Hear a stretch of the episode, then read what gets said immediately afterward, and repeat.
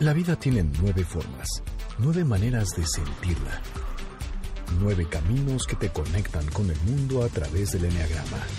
MBS 102.5 presenta Conócete. Andrea Vargas y Adelaida Harrison te llevan a descubrir el potencial de tu personalidad. MBS 102.5 en entretenimiento. Estamos contigo. Comenzamos. ¿Qué tal? Muy buenas tardes. Esto es Conócete con el Enneagrama. Espero estén pasando un sabadito muy agradable. Nosotras somos Adelaida Harrison y Andrea Vargas y tenemos nuevamente como invitado a Eduardo Calixto, que nos quedamos la vez pasada súper apasionados, súper, nos quedamos a la mitad picadísimos con el tema que era las neurociencias de las pasiones, pero las pasiones del enneagrama, que vienen siendo nueve. ¿Por qué, Adelaida, no, no platicas un poquito qué es el enneagrama para aquellos que no saben? Así es. Bueno, el enneagrama es una herramienta que describe nueve maneras de ver, de pensar, de sentir, de reaccionar, yéndonos a las neurociencias. Son nueve constructos mentales, o sea, son ya maneras de percibir la vida. No estructuras mentales. Eh, cada una está asociada a una pasión que también se conocen como pecados capitales. La semana pasada hablamos un poco más de ello. Y las emociones o pasiones están reguladas por el sistema límbico. Y aquí yo no voy a hacer resumen, mejor que nos haga Eduardo un resumen chiquitito de qué es el sistema límbico y cómo funciona. Y antes de empezar eso, yo quisiera añadir, antes de saludarte, Eduardo Calixto, este, eh, estos, estas pasiones en, la, en, la, en el enneagrama, cada, cada personalidad tiene una pero esta, esta, esta pasión la persona no la reconoce y todo el mundo la ve. Entonces lo interesante es que cada quien descubra su pasión para que la pueda trabajar y la pueda trascender. Esa, esa, es la idea. Interesante. Para mí es un honor estar aquí nuevamente con ustedes. Muchas gracias por invitarme.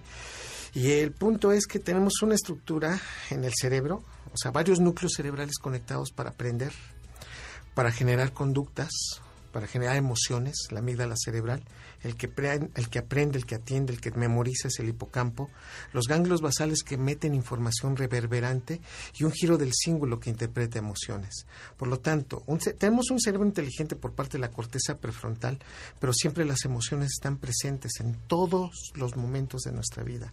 No podemos adolecer de ellas. Y donde nacen estas emociones se llama precisamente sistema límbico. Por lo tanto, interpreto emociones, puedo dar una respuesta o no de acuerdo a mi estado emocional, genero la emoción, genero la conducta por parte de la amígdala cerebral, me estoy acordando de ello y es por eso que todo lo que aprendemos va acompañado con una emoción. Si, si yo le dijera, ¿se acuerda usted cuando recibió sus 15 años, si usted una mujer, seguramente se va a acordar de la fiesta, aunque no se acuerda qué pasó un día antes o qué pasaron dos días después, porque las emociones principalmente predisponen a eso. Si yo les preguntara qué pasó el 11 de septiembre del año 2001, todos en este momento lo recordamos porque el sistema límbico se activó, pero si yo le dijera qué pasó el 10 o el 9 de, de septiembre está prácticamente abolido porque no, lo, no como no hubo una emoción salvo que alguien la haya tenido ese proceso está así. Para eso sirve el sistema límbico.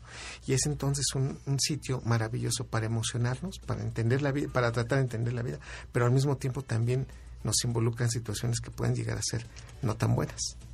Como es el caso de las pasiones. Por, por ejemplo. Bueno, la semana pasada hablamos de la ira y de la envidia que son la personalidad 1 y 4 del Enneagrama. Que es el perfeccionista, es el 1, y el 4 es el creativo, el sensible, el artista, que lo conocemos así. Así es. Entonces, bueno, los invitamos a que escuchen el podcast porque les va a parecer muy interesante. Dimos mucha información extra. Y ahorita sí vamos a entrar directo a las pasiones. Para que nos dé tiempo de terminar, porque si no nos vamos a tener que invitar a otro tercer programa. Así es. Eh, bueno, ahora vamos a hablar del orgullo, la pasión del orgullo. ¿Qué es eso? Eh, eh, este proceso ah, está estructurado con, de nuevo, con elementos primero de aprendizaje. Es decir, los orgullosos hemos aprendido a hacerlo. ¿Cómo? Tenemos un lineamiento que esto aparece entre los primeros años de la vida, entre los 4 a los 8 años. Cuando un niño ve que papá y mamá son altivos, generan una manera de comunicación a través de ese proceso, uno, este proceso es aprendido. Segundo, o reconocemos que las estructuras límbicas también aprenden de este proceso. ¿Como quién? Como el hipocampo. Los orgullosos tienen hipocampos discretamente más grandes que los promedios de una persona que no es orgullosa. Ah. Y entonces te das cuenta que los orgullosos tienen una tendencia muy grande a recordar cosas o a hacer recordatorios o a interrumpirte. No, no, permíteme, porque hace dos meses hiciste esto. No, pero ¿sabes qué? Hace tres años comunicaste esto o me mandaste. Es más, mira lo que me compraste. Y tú ya no te acordabas de ese proceso. Y eso hay una gran tendencia. ¿El hipocampo es donde se guarda la memoria? La memoria y el aprendizaje. Entonces, estos factores son, son individuos que manifiestan cierto tipo de inteligencia muy relacionada con la, con, la manipulación. Con la manipulación. ¿Por qué? Saben aprender a que si ellos consiguen su éxito manejando a los demás, dicen, pues esto es muy fácil. Los orgullosos no reconocen sus errores, los borran totalmente, pero los hacen a propósito. Entonces son individuos que tienen una capacidad muy bajita de generar liberación de oxitocina. Y esto es muy interesante. La, oxitocina es la hormona del apego, la hormona del constructo social. La oxitocina es la que te hace entender que alguien está triste y tú te pones triste, aunque no lo conozcas. O sea, una persona que tiene un adecuado nivel de neuronas en espejo, si alguien está llorando y se viene riendo, se tranquiliza. No, puede no podemos reírnos enfrente a alguien que está llorando si hay buena salud mental. Por eso los orgullosos, cuando alguien empieza a llorar, rompen en una situación de, ah, ahora vas a llorar. Claro, no reconoces, ¿no? Tu, error. Hace ocho días nos dijiste, claro, me tienes miedo, ¿no? Este procesamiento de, pues sí, no, te, no quieres responder a un evento que yo ya sé de fondo que es y que yo tengo razón. Los orgullosos defienden mucho su yo defienden mucho su fenómeno ególatra.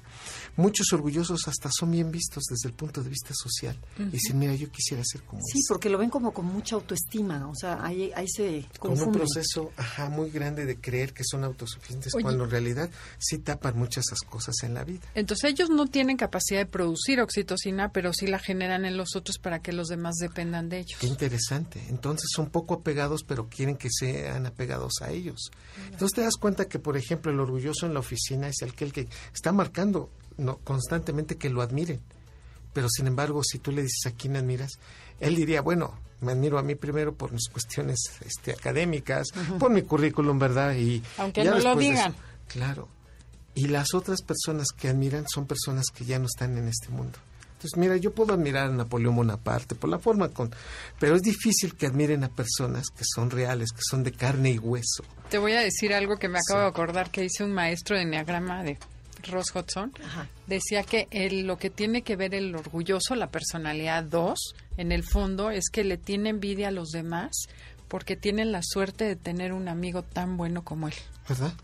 Y, cuando se dan cuenta de eso ya pueden transformarse. Y esto pueden ser hombres o mujeres. Un orgulloso puede decir, ¿con quién te gustaría casarte? Pues con alguien como yo. Claro, claro, claro. Y entonces dices, híjole, esto ya no, ya no, ya no va por ningún lado. La frase típica de ¿qué harías sin mí? o qué suerte ah, tienes de tenerme a mí, porque se ven, siempre todo es referenciado a ellos. y, a, y a partir de ellos es su mejor nivel de, de competencia. Entonces, cuando ven ya algo, sí, son tendientes a que, por un lado, a sentirse envidiosos de alguien que tiene más éxito que de ellos y, los, y lo negativizan. Ah, no, pero pues él qué chiste tiene, de todos modos sus papás ya le habían dado el dinero antes, ¿no? Claro. Y el otro es una frustración constante por momentos cuando alguien los, los hace pensar. Oye, Eduardo, y en tu libro mencionas también sobre la personalidad, bueno, que vendría con la personalidad 2, en, en cuanto al rechazo. ¿Qué le pasa al cerebro cuando nos rechazan, cuando no nos invitan, cuando nos excluyen de un grupo? Esa parte es muy muy triste porque todos en algún momento de nuestra vida nos hemos sentido rechazados. Se siente horrible. O sea, de que, oye, te traje las invitaciones y tú así de, ay, este, y estás esperando la tuya y te saltan así de, ay, y, así como que, bueno, a lo mejor se equivocó, ¿no?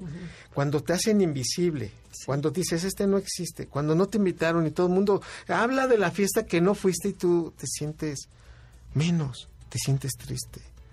Esa sensación, en parte de abandono, ese procesamiento, en parte de no le interesas a los demás, y esa sensación de sentir que no eres importante.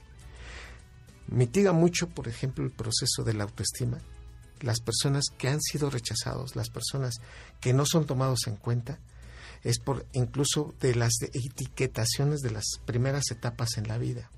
Y entonces pareciera que no importamos. No, no, tú cállate porque eres el chiquito de la casa. Y entonces ya después, pues ya no hablan. Ah, pues yo soy el chiquito de la casa. No, no, tú, tú no porque eres el gordo. No, tú porque eres el feo. Y entonces terminan por excluirse. Y este es el problema. O se excluyen o se autoexcluyen. Y el mismo procesamiento es un sufrimiento constante de baja deliberación, por ejemplo, de dopamina y de adrenalina. Y aceptan a personas y a monstruos en su vida como no creías. Entonces cuando dicen, pues es que prefiero que esté con este a que no esté con otra persona o esté solo. Bueno, y también se puede trabajar, por supuesto, ¿no? Totalmente. Eso aplica para el 2 y para el 9. Exactamente. Esto es Conócete con el Enneagrama. Estamos hablando de las neurociencias de las pasiones con Eduardo Calixto, autor del libro Un clavado a tu cerebro. Comuníquense a través de Facebook, Enneagrama Conócete, o mándenos un tweet. Arroba Conócete MBS. Estás escuchando el podcast de Conócete con el Enneagrama. MBS 102.5. Ya regresamos, estamos con Eduardo Calixto hablando de las neurociencias y las pasiones del Enneagrama y también mencionando sobre su libro, Un clavado a tu cerebro, en el cual está de veras, no bueno, buenísimo. Es que de, de, veras me encantó. Pocos libros me han gustado últimamente y este, bueno, me lo, me lo devoré. Está buenísimo, felicidades. Muchas gracias. Bueno, y sigamos con las pasiones. Ahora vamos a la que sigue, de las tres emocionales. Ya hablamos de la envidia la semana pasada o ahorita del orgullo y nos faltaría hablar sobre la vanidad. La vanidad, esta parte de nuestro cerebro que también está estructurada con la parte más inteligente del cerebro. A ver, el punto es que si aprendemos a ser vanidosos, desarrollamos de acuerdo a nuestras habilidades lo que creemos que mejor hacemos. Habrá gente que pues, es muy hermosa y muy guapa y ahí aparece el proceso. Pero pueden ser muy talentosos y ser excelentes oradores, aunque lo físico no pueda generar. Y esto, a su vez, la vanidad lo que genera es sentirse mejor o más que otras personas. Uh -huh. Explotar a, a, partir de los talentos que uno tiene. Por lo tanto, el primer aprendizaje de la vanidad nos los otorgan los papás. Nos hacen niños vanidosos. Uh -huh. Hay una etapa en la vida que antes de los cuatro años somos terriblemente ególatras. Somos uh -huh. terriblemente vanidosos mío, mío, mío, y todo el lenguaje es mío, mío, mío. Y cuando no se le enseña un límite a eso, bueno, llegamos a los 8 o 10 años diciendo también es mío, mío, mío. Y aunque tengamos hermanos y aunque este proceso se vaya haciendo en la vida algo tan común, no nos damos cuenta que estamos haciendo hombres y gente vanidosa. Te voy a poner un ejemplo característico. Este proceso, entre más se aprende entre los 8 y 12 años, se repite en la vida de los adultos, porque el giro del símbolo está involucrado en este evento de interpretación, uh -huh. tanto lo mío como lo tuyo. Y entonces, si yo soy un, un niño de esta edad, 8 o 12 años, estamos saliendo de la primaria y entrando a la secundaria, uh -huh. es cuando más vanidad establecemos, cuando más el proceso se aprende y cuando más estas etapas, si usted quiere ver cómo es de adulto, Vea ustedes qué le pasó entre los 8 y 12 años, lo que más se repitió, desde puede ser vanidad, puede ser violencia, puede ser enojo, puede ser irritación. Es como este giro del símbolo se conectó de acuerdo a estos, digamos, trastornos que estuvimos viendo. Por eso, si nosotros no le decimos a alguien, oye, eso es demasiado vanidoso, un poquito menos de vanidad, un poquito más de autoestima mejor llevada, te vendría bien. ¿Qué es lo que está pasando? La vanidad después de ese proceso conecta redes neuronales que las favorecen.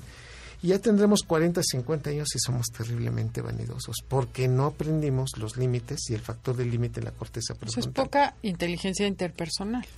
Poca evaluación de lo que estamos y, haciendo. Y en relación a lo que estás diciendo, en tu libro mencionas este tipo de personas, la personalidad sí. 3 del Enneagrama, que viene siendo la vanidad, sí. viven muy estresados, viven muy rápido.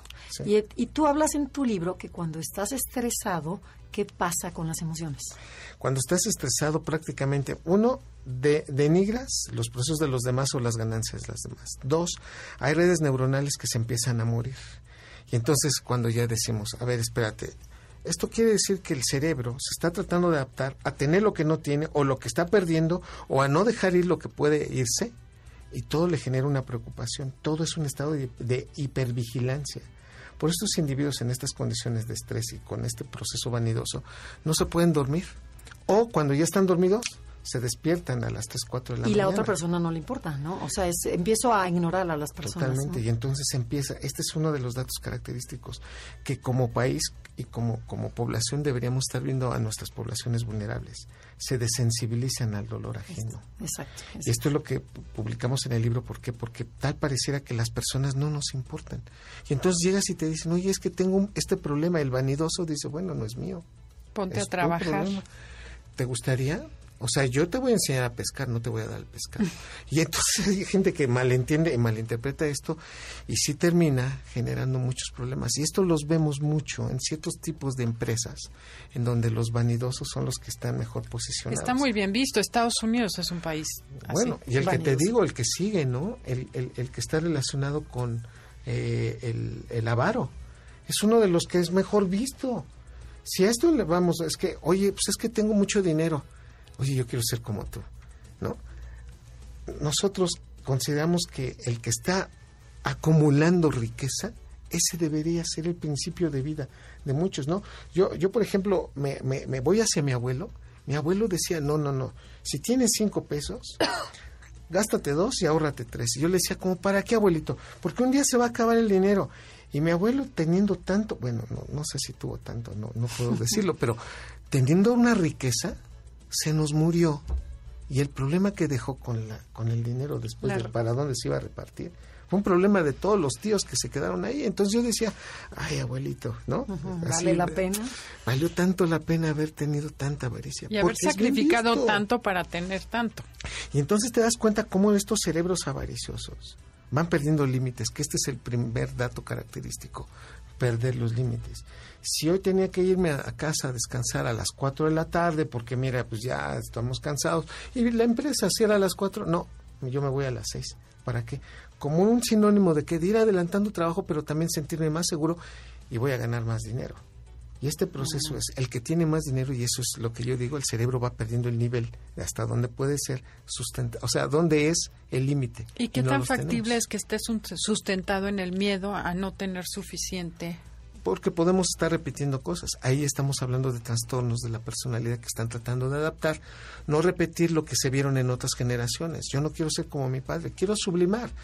Él, él fue un hombre que no estudió, que no podía leer. Mira, yo ahora tengo hasta un postdoctorado y me siento muy bien gastando. Pero te das cuenta, en parte es un proceso de sublimación y en parte es un miedo de que ¿qué vas a hacer si tú lo pierdes? Porque tu padre lo perdió todo. Es un proceso de aprendizaje, por esto están bien vistos.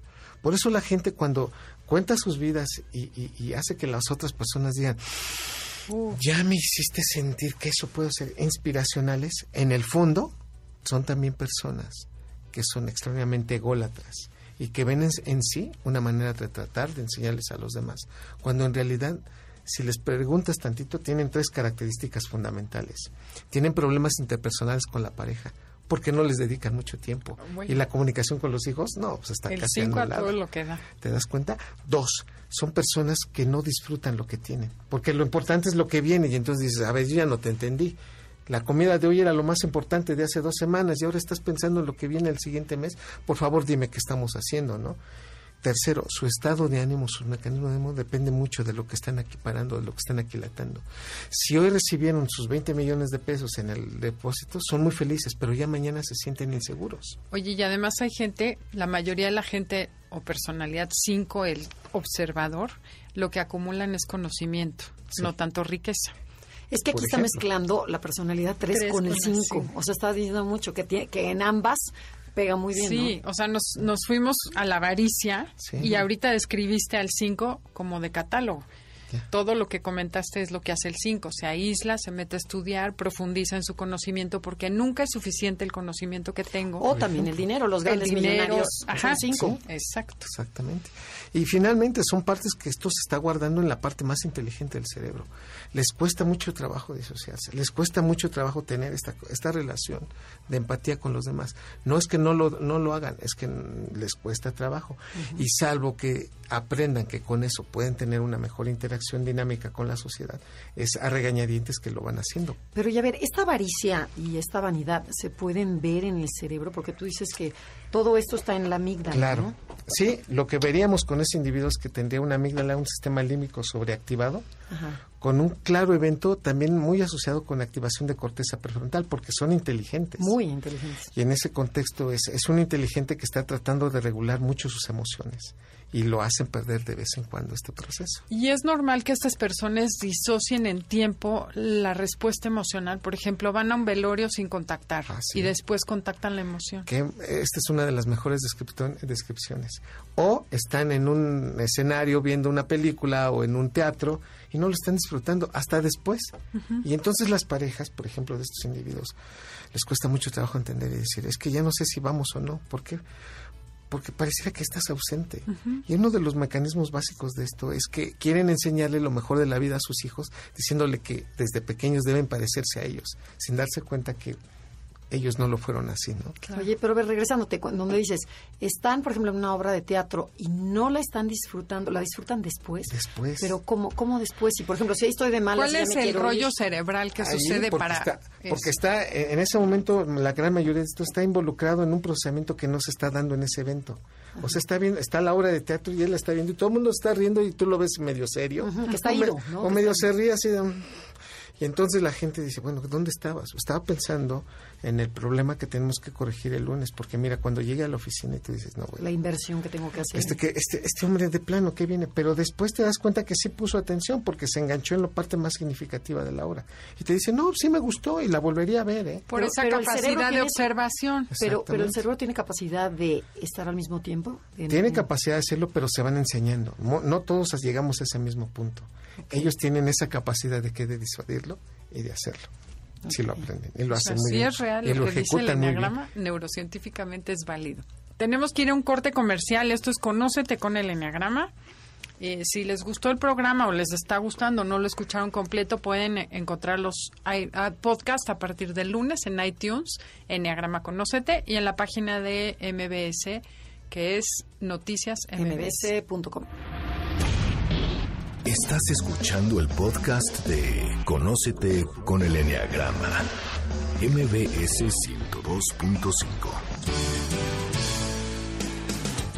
Ya estamos de regreso en Conócete con el Enneagrama. Estamos con el doctor Eduardo Calixto y estamos analizando un poquito su libro de Un clavado a tu cuerpo y además le estamos metiendo nuestra parte del Enneagrama. A tu cerebro. Analiz- eh, un, un clavado a tu cerebro, a tu cuerpo. Dios mío. Ah, también es parte. También, también. Es el que regula Sí. todo. Bueno, pero y aparte nosotros estamos metiendo la parte de Enneagrama de las nueve personajes, las nueve pasiones, en donde Adelaida les va a explicar un poquito sobre las pasiones. Lo que pasa es que generalmente en el contexto judeocristiano hablamos de siete pecados capitales. Y en el corte comercial le estaba comentando a Eduardo que Ramón Lula en el siglo XIII, un monje que vivía en Mallorca, fue el primero, no sé si el primero, pero es el primer dato que se encuentra de un enagrama dibujado, tres triángulos, con las nueve pasiones alrededor de, del, del círculo. Sí, sí, sí. Y menciona, agrega en ese momento la vanidad, y como miedo, quisiera tu opinión, porque no lo menciona como miedo tal cual, sino que dice que es inconsistencia o inconstancia. ¿Tiene que ver algo el miedo y la inconstancia? El miedo te puede llevar a la inconstancia. Ok, Eso porque un eso es muy seis, Te la puede persona. soltar. O sea, una persona con miedo puede dejar de hacer cosas, puede dejar de ir a la escuela, puede dejar al trabajo, puede dejar a la pareja, ¿no? A la familia, retirarse por ese procesamiento. Pero ya La ver, persona- tú dices que todas estas pasiones están en, en, el, en el límbico. Y no, yo creía que, por ejemplo, el miedo era, por ejemplo, el de, desde, si te vas a los cavernícolas, que era, por ejemplo, si te salía el, El el tigre. elefante o el tigre, era te paralizas, eh, atacas o, o corres, ¿no? Sí. Y este, pero eso está ahí o está en el reptiliano. No, no, no, está netamente en el límbico. Todo está en Todo el está en el límbico, digo, a, a- a- a diferencia de que, que se puede entender, hoy sabemos más este proceso y puede estar regulado por algunas otras regiones, pero no. Mira, si tú me dices, no, pero a ver, Eduardo, en el reptiliano, yo no le digo reptiliano, sino en el tallo cerebral, están los centros reguladores de la respiración y el centro regulador cardíaco. Tú automáticamente con miedo incrementas la actividad Claro. cardíaca, incrementas la frecuencia respiratoria. Normalmente respiramos 12 veces por minuto en un estado de reposo, pero en estado de miedo nos vamos a 20, 25, 24 Muy cortita, ¿no? Muy rápida. Ajá, y empezamos a hacer el proceso en donde te das cuenta que una persona realmente tiene miedo. O sea, si alguien te dice, no, no, no tienes miedo, y lo ves que está hiperventilando, dices, no, sí, sí tiene miedo, ¿eh? Y bueno, en este contexto, hacia arriba, hacia la amígdala cerebral, es el iniciador de esta sensación. Bueno, hay un síndrome que se puede dar en que no tienen miedo, pero no tienen amígdala cerebral. Entonces sabemos que se inicia en ese sitio, porque hay personas que dicen, se avientan ¡ah! de un quinto piso y se matan, ¿no? Y, bueno, y las que no se mataron, ¿por qué no te, o sea, ¿por qué te aventaste? No, pues no pensé que me fuera a pasar nada malo. No tenían miedo, corrían riesgos innecesarios. Entonces, una persona cuando dice, son las 2 de la mañana, esta calle está sumamente oscura y yo estoy casi seguro de que me va a pasar algo malo, se inicia ese proceso en la amígdala cerebral. Entonces, el miedo es una señal de alarma. También nos está enseñando a no correr por ese riesgo. ¿Por qué? Porque nos puede pasar algo. Y junto con la amígdala cerebral pueden estar evaluando constantemente el, tengo miedo, hay riesgo, pero no voy a tomarlo porque, porque no me conviene. Esa sería la mejor de las, digamos, discusiones que podemos tener como un ser humano. Pero el problema es que tengo miedo y lo voy a hacer porque creo que puedo hacerlo. Con todo y miedo. Y con todo y miedo, y te das cuenta que cuando más miedo tenemos, también la inteligencia se nos va y ya no razonamos. Muchas decisiones hemos tomado mal por el miedo que, le- que ha tenido, que ha El prevalecido. cerebro se ofusca, ¿no? O sea, se, se cierra, ¿no? La corteza prefrontal cuando recibe esto, esta dopamina también por, por miedo, ya sé que van a decir, bueno, entonces el- la dopamina aparece en el miedo, sí. La dopamina aparece en las condiciones de, de huida, sí. En la el dopamina- orgasmo también En el orgasmo. La dopamina está en la felicidad. Todo es el mismo sustrato, nada más que en el miedo la dopamina se libera muy rápida. Y entonces se nos quita la parte más inteligente de nuestro cerebro. Por eso un individuo con miedo puede decir, a ver, fírmale, y fírmale ya. Y estás dándome las- la- las escrituras de tu casa, sí. O te dice tu teléfono. Y no Ta, te ta, acuerdas. No, bueno, se te cierra. Cuando tenemos todo este proceso, se nos pasan los momentos más inteligentes de nuestra vida. Y a veces hasta te preguntan, o aparece un proceso como de pausa. ¿Yo hice eso? ¿Yo dije eso? ¿Sí? Y es más, el congelamiento es el nivel superlativo del miedo. No te, te congelas. Se llama freezing. La, la- Sí, sí. la conducta de congelarse No, a mí me pasó. de estar así y decir, oye, pero te pudo haber pasado el tráiler encima. No me pasó, pero ¿por qué? Porque es una, digamos, una repetición biológica. ¿En qué contexto? La persona o la presa que se pone en miedo tiene menos probabilidad de ser atacada. Eso es lo que está pasando. Es O sea, reduces todo y lo congelas y ya no hueles, no produces ninguna emoción Ninguna y el emoción. animal no el te que te va a agredir no te percibe. ahí te va mi, mi- Sí. lo que a mí me pasó, mi experiencia. Sí. Estaba en Estados Unidos, tenía que hacer un examen en frente de 40 personas y yo, ay, ¿cómo? cómo? Yo había, había escuchado de que se te va el habla. Le dije, ay, no, ¿cómo, ¿cómo se te va a ir el habla? Yo creía que era inventado. Bueno, en el momento que me pusieron el micrófono y que tenía que, buenos días, todo el rollo, no había manera, no me salía, no me salía la voz hasta que el psicólogo me, me, me empezó a dar de palmadas, me dice, come on, you can do it, come on, come on, breathe, respira, respira, si puedes. Y ahí ya me, ya me relajé y, y empecé a ¿Y hablar. ¿Sabes qué hizo? Te liberó oxitocina. Ah, ok. Con esa palmadita en la Con esas palmaditas, con ese bracito, con esa sensación de no pasa nada, estamos en ami- con amigos. Ajá. que eso es lo que sucede. No hay ningún miedo, ninguna ansiedad, ninguna angustia o tristeza que se resista a cuando nos abrazan. Ay, mira. Por eso te liberan oxitocina y te tranquilizas. Y es la empatía que, mos- que- que nos muestran. Por eso alguien que te abraza, y eso es muy importante, ¿eh, amigos de MBS, a, quien, a aquel que los abraza o se permiten ser abrazados, son los que más, más empatía tienen en su vida y los que tienen más vínculos afectivos, porque se construye con esta oxitocina. Por eso cuando alguien te ayuda en un problema terrible, Nunca se te olvida. Nunca se te olvida y le muestras mucho agradecimiento, mucho cariño. Es parte de nuestras, Claro. nuestra evento social que va haciendo el cerebro y va construyendo en la vida. Mm, ok. Entonces vamos a, a a la gula. ¿Gula? A la gula. Bueno, Que la gula, bueno, para que vayas pensando qué es, sí, la gula es la personalidad 7, Siete. se conoce como el optimista, es el que está siempre, pensando una cosa y se va a la otra y a la otra y, quiere siempre está alegre, constante. divertido y no toca el exacto. Y lo dolor. acaban de decir, el placer constante. Y nosotros, en el campo de las neurociencias, es libérate dopamina. Pero lentamente y felizmente. Estos individuos pueden estar perece- eh, como perezosos o comiendo mucho porque es un placer el comer. Y mucho más cuando son carbohidratos. ¿Por qué? Porque el cerebro le encanta recibir su glucosa. Y es por eso que hay personas que normalmente, y esto es muy interesante, nosotros tenemos un límite para comer. Dicen los que estudian esto que así como el puño, el tamaño de nuestro puño es el tamaño de nuestro corazón, es el nivel de bolo que deberíamos comer.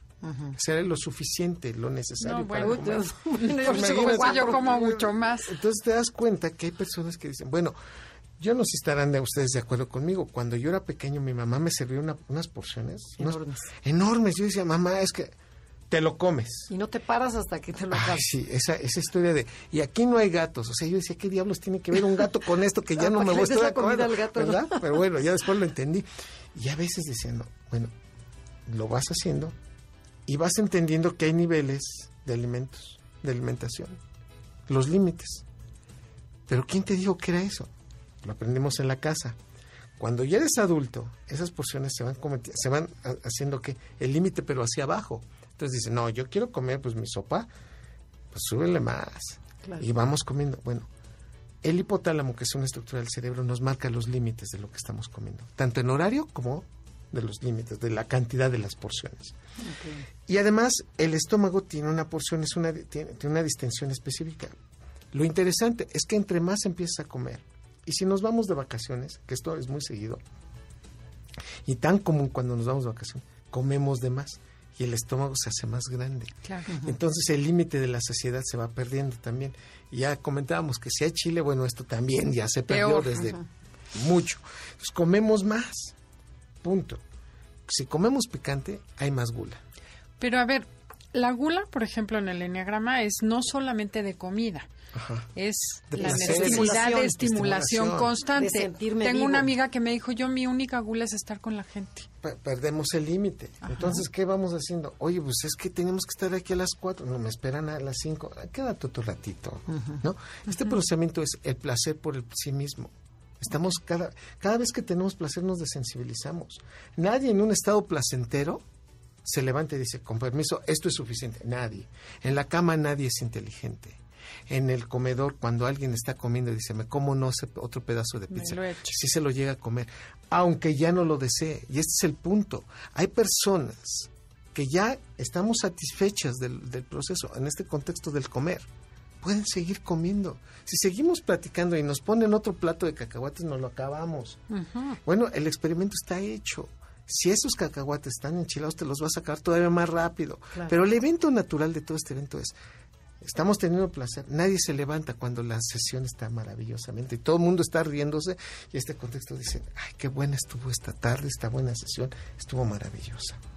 Ok, bueno, pero hasta cierto grado es bueno, ¿no? O sea, Sí, eh, pero en el cerebro, problema ¿qué es pasa? que nos Sí, que no- pierde. ajá, que no hay Estamos liberando límites. tanta dopamina que se nos pierde el límite y llegamos a las adicciones. O sea, exceso de dopamina. Así es.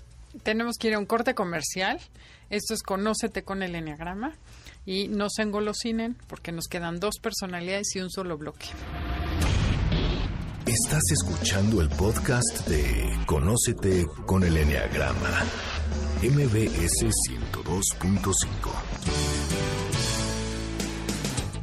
Ya regresamos. Esto es Conócete con el Enneagrama. Somos Adelaida y Andrea y estamos con el doctor Eduardo Calixto hablando de las pasiones y la neurociencia, la conexión que existe el cerebro con las pasiones. Y bueno, nos faltan dos, dos personalidades que viene siendo la lujuria y la pereza. Interesantísimo. Tenemos un cerebro que está ¿Por cuál vas a empezar? ¿Lujuria? Lujuria? Lujuria. lujuria. Ajá, Va, lujuria, personalidad 8, que es conocido como el protector. El El, jefe. jefe. son controladores, les gusta mandar, les gusta, son territoriales Son y su nivel de testosterona debe ser altísimo. Por supuesto. Y estos, los lujuriosos, somos más los varones que las mujeres, aunque debemos reconocer Hay que hay muchas- mujeres que hay han muchas aprendido. damitas. Que, lo, que, lo, que, que por, a través del aprendizaje lo hacen. Lo que eh, tiene el cerebro como característica es buscar el placer esperando tardarse cada vez menos. O sea, las latencias, al cerebro no le gusta esperar por placer. Entonces, lo más lo vas a lo vas a hacer esperar, al cerebro no le gusta. O sea, no le gusta que lo no". frustres al cerebro. Ajá, no le gusta que le digas, vente mañana y a ver. No, no, no. Eh, si algo le choca al cerebro, es dilatar su placer. O sea, hacer lo que espérate media hora para comer. No, no puedes. no, o sea, le cuesta más trabajo. Es- eh, y en este proceso y en este contexto, entre más rápido lo tiene, pues es mejor y le gusta. Por eso las escapadas rápidas también dependen mucho de la testosterona. Los varones tienen, juntamos estas dos cosas. ¿Por qué? Porque aprendemos que a través del sexo se obtiene muchísimo placer, libera muchísima dopamina.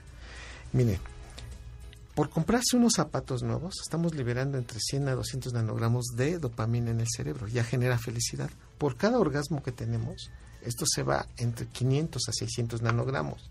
Y dice el cerebro, wow, pues esto no es unos zapatos, esto, hay es que, lo mío. esto hay que volverlo a repetir. Pero es el mismo sustrato, por ejemplo, que también utilizan las drogas, por ejemplo, la cocaína. Y por eso cuando una persona se mete cocaína, esto se va a 1500, 1800 nanogramos. El cerebro no tiene comparación de esto. Y por eso nos enganchamos a estos procesos de, de adicción. Por lo tanto, sí nos maneja mucho los, los, placeres. Y los placeres, entre más ocultos, también son más que más sensación de quererlos experimentar.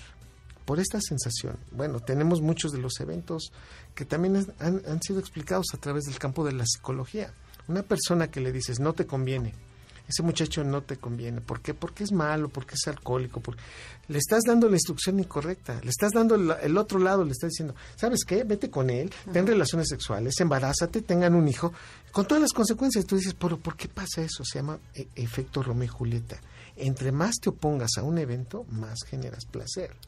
Porque más estás sintiendo que, que lo estás dominando. Es esa necesidad de conquista. Exacto. Y ante esta circunstancia, lo que estamos diciendo es, entre más testosterona, mayor deseo sexual. No hay vuelta de hoja. Oye, pero es que a mí me gustaría tener más control de esto. A lo largo de la vida nos damos cuenta que los niveles de testosterona son mayores entre los 18 y 25 años. Uh -huh. Es cuando más sexosos andamos, cuando queremos hacer todo a través de este proceso. Pero después de los 40 años este proceso empieza a decaer. Incluso los que tienen un hijo, o dos, ya no te cuento tres, el metabolismo se empieza a enlentecer, los niveles de testosterona caen y aparece la pancita de la felicidad.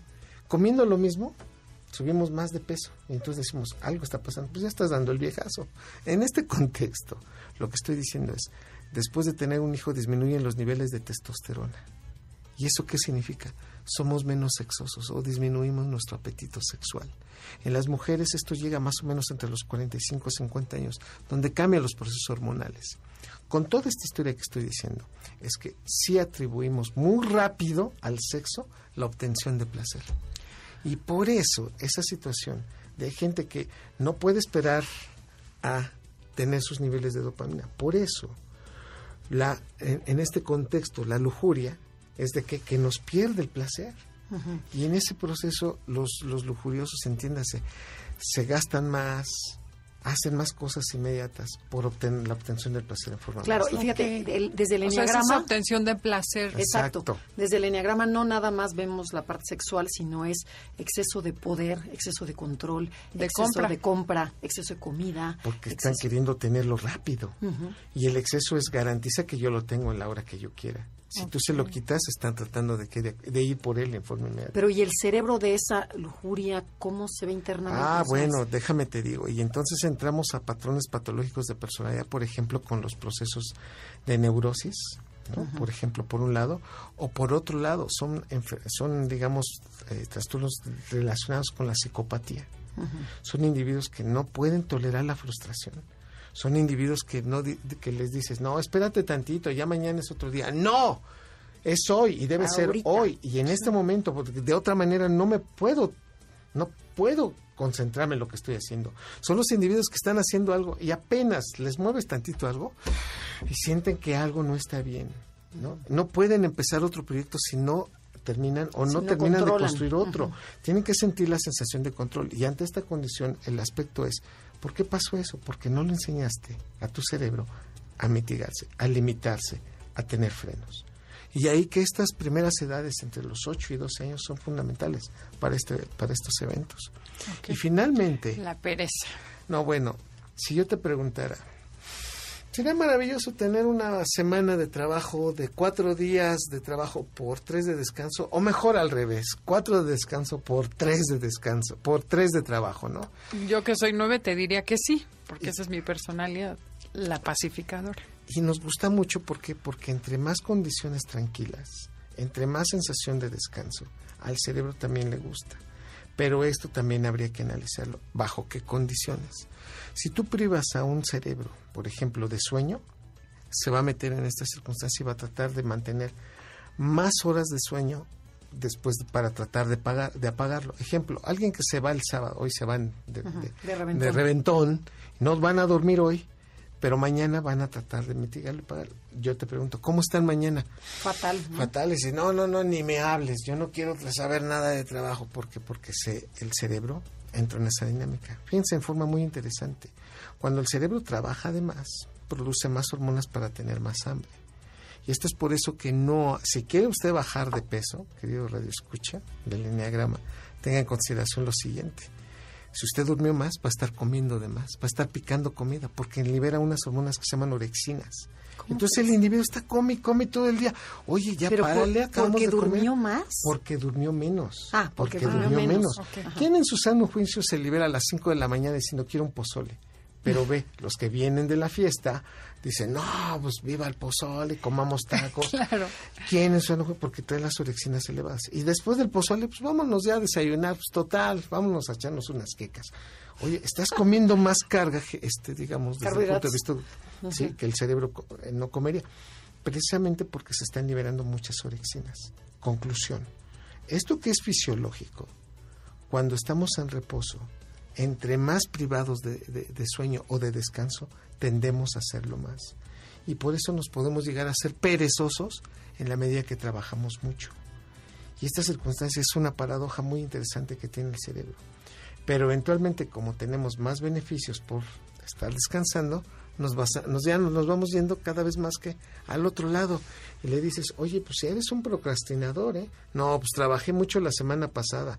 Procrastinador es aquel que, que, que se Pospone, tarda mucho, mucho. está posponiendo para entrarle al trabajo nuevo, ¿no? O al- a, a la nueva actividad que está haciendo.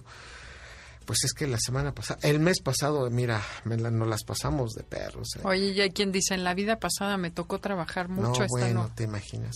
De tal manera que este, este proceso también se puede aprender. Y entonces vemos cómo papá o mamá trabajaron mucho. Y hay hijos que dices, no puedo creerlo. Hijo, yo a tu edad ya trabajaba. Yo a tu edad era independiente. Sí, papá, pero yo soy distinto. Son procesos también de aprendizaje. Oye, Oye, ¿y el cerebro qué pasa en el cerebro con la pereza? yo también tengo otra Sí. preguntita sobre, bueno, a ver, ¿qué, qué pasa en el cerebro? Y también otra voy a- cerebro por si las puedes unir. ¿Qué pasa, por ejemplo, en cuestión esta de la pereza?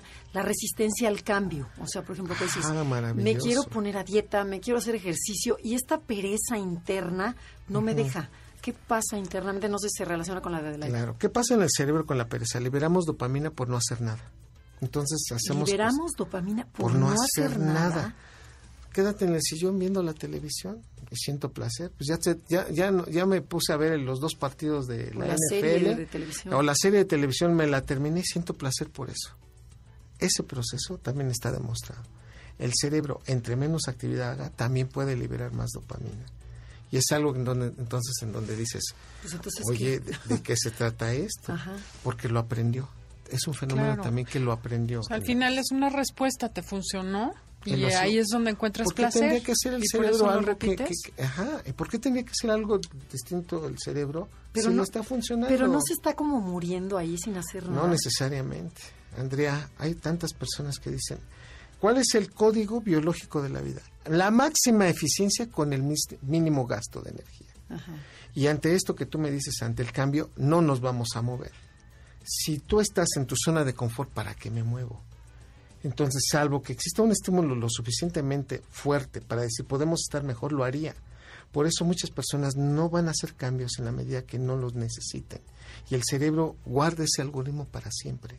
Por lo tanto, si lo vamos viendo en todos, el sistema límbico está involucrado en esto, libérale más dopamina, te haces menos inteligente, te haces menos lógico, congruente y objetivo y terminas haciendo cosas que incluso, aunque aún sabiendo que te están haciendo daño, lo sigues haciendo. Sí, caray. Wow. Bueno, y se puede mejorar. ¿Cómo, cómo le haces para contar No. este proceso? Entonces tienes primero que darte una explicación. Segundo, ¿para qué me beneficia? Y tercero, los cambios vienen de 21 a 28 días. El cerebro para cambiar un cambio de, de- de procesos se tarda hasta 28 días.